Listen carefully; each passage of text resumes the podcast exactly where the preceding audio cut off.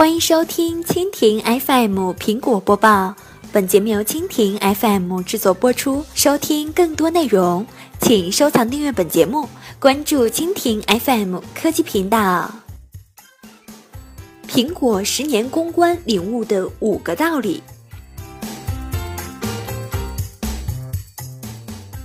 从一九九七年起，我开始为苹果公司做公关方面的工作。当时我还是培恩国际公关公司的一员。那时，史蒂夫·乔布斯刚回到苹果，整个公司的产品生产线一片混乱，充斥着各种奇名怪姓的电脑、打印机、扫描仪，包括一种名为 Newton 的古怪且设计拙劣的掌上电脑。苹果公司的未来似乎惨淡无光。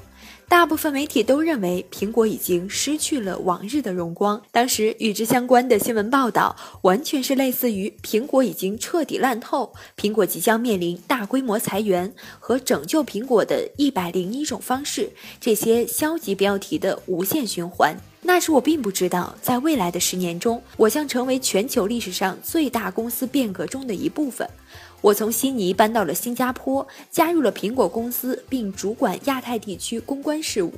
最终，我被调到了位于加利福尼亚库比蒂诺的苹果总部，成为产品公关团队的一员。再后来，我亲眼见证了之前所有对于苹果的挖苦与嘲讽成为大错特错。苹果前所未有的创新、极致的营销策略和逆势而上的态势，让全世界都为之惊叹。而在这个过程中，公关起到了巨大的作用。以下就是我从那段岁月中所学到的五堂课，直到现在，他们依旧影响着我的传播理念：一、化繁为简。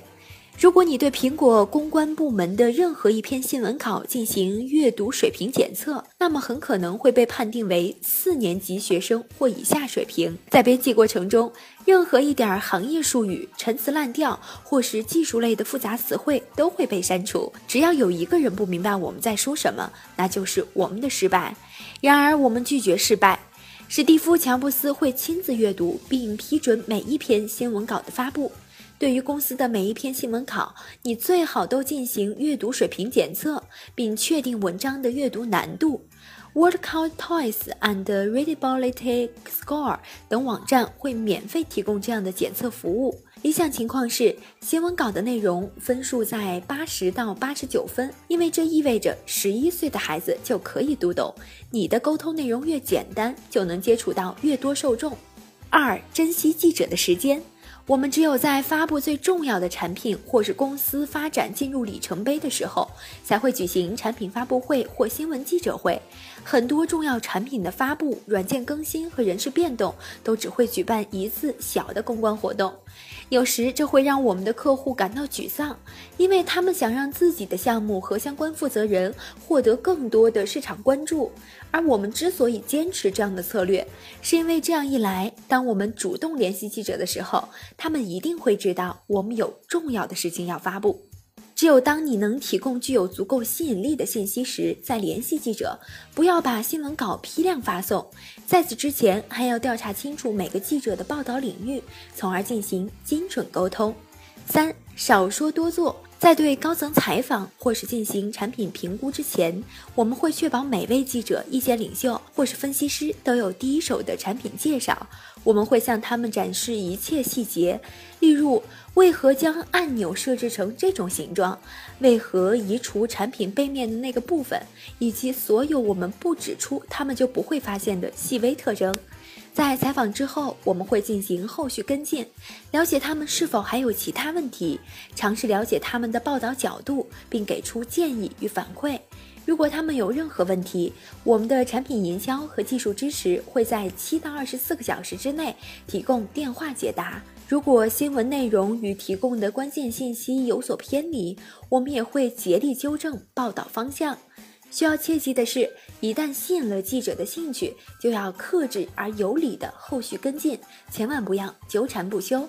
如果记者要写一篇对于产品的评论，那么就主动邀请他们来公司参观，并进行产品展示。如果记者要写一篇关于提供服务的文章，那么就要主动提供一些精选案例和行业参考，还要询问记者是否需要更多的照片，是否需要其他帮助来理解产品的竞争优势等等。四、保持专注。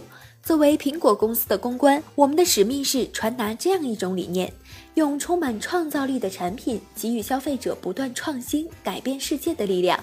每一天，我们都会收到无数来信，要求发言人谈谈行业趋势、政治、员工或者其他各个方面的看法。如果请求与我们的使命毫无关联，那么我们就会礼貌地拒绝。这是高效利用时间的重要保障。作为企业公关，你要努力成为所处行业的专家。一旦确定想要传达的核心信息，就要坚持下去，别让你的社交媒体总是被无关紧要的信息淹没。另外，你要向所处领域的记者和行业分析师多提供帮助，即使很多时候这样做不会为你带来直接利益。五，优先考虑意见领袖。我们没有很长的媒体清单，只专注于一部分记者，因为我们相信他们才是真正的意见领袖。我们会为他们提供独家采访、跟踪报道，或是优先给新产品拍照的机会。通过控制媒体数量，我们的工作内容变得更加可控。往往都是在这些记者发布了报道后，我们才会联系地方记者和商业合作方。总之，一定要竭力与行业内排名前五或前十的媒体意见领袖建立起紧密联系。同样，不要过度纠缠。另外，还要将同事或者行业伙伴对于稿件的评价反馈给记者。当你有重大信息需要宣布的时候，也要考虑这些记者的一个独家角度。最重要的是。你要尊重你的品牌，这是我在苹果学到的最有价值的一课。这是你最宝贵的资产，你必须尽全力保护它。在发布新产品之前，一定要考虑全面，明白你们的产品将与哪些品牌形成竞合关系，从而形成独特视角，做到脱颖而出。没错，并非所有的公关团队都有拒绝邀请和挑选合作记者的自由，但是这些经验十分重要。因为正是因为这些贯彻如一的原则，对苹果的戏剧性变革和成功做出了巨大贡献。好，以上就是今天的苹果播报。收听更多内容，请关注蜻蜓 FM 科技频道。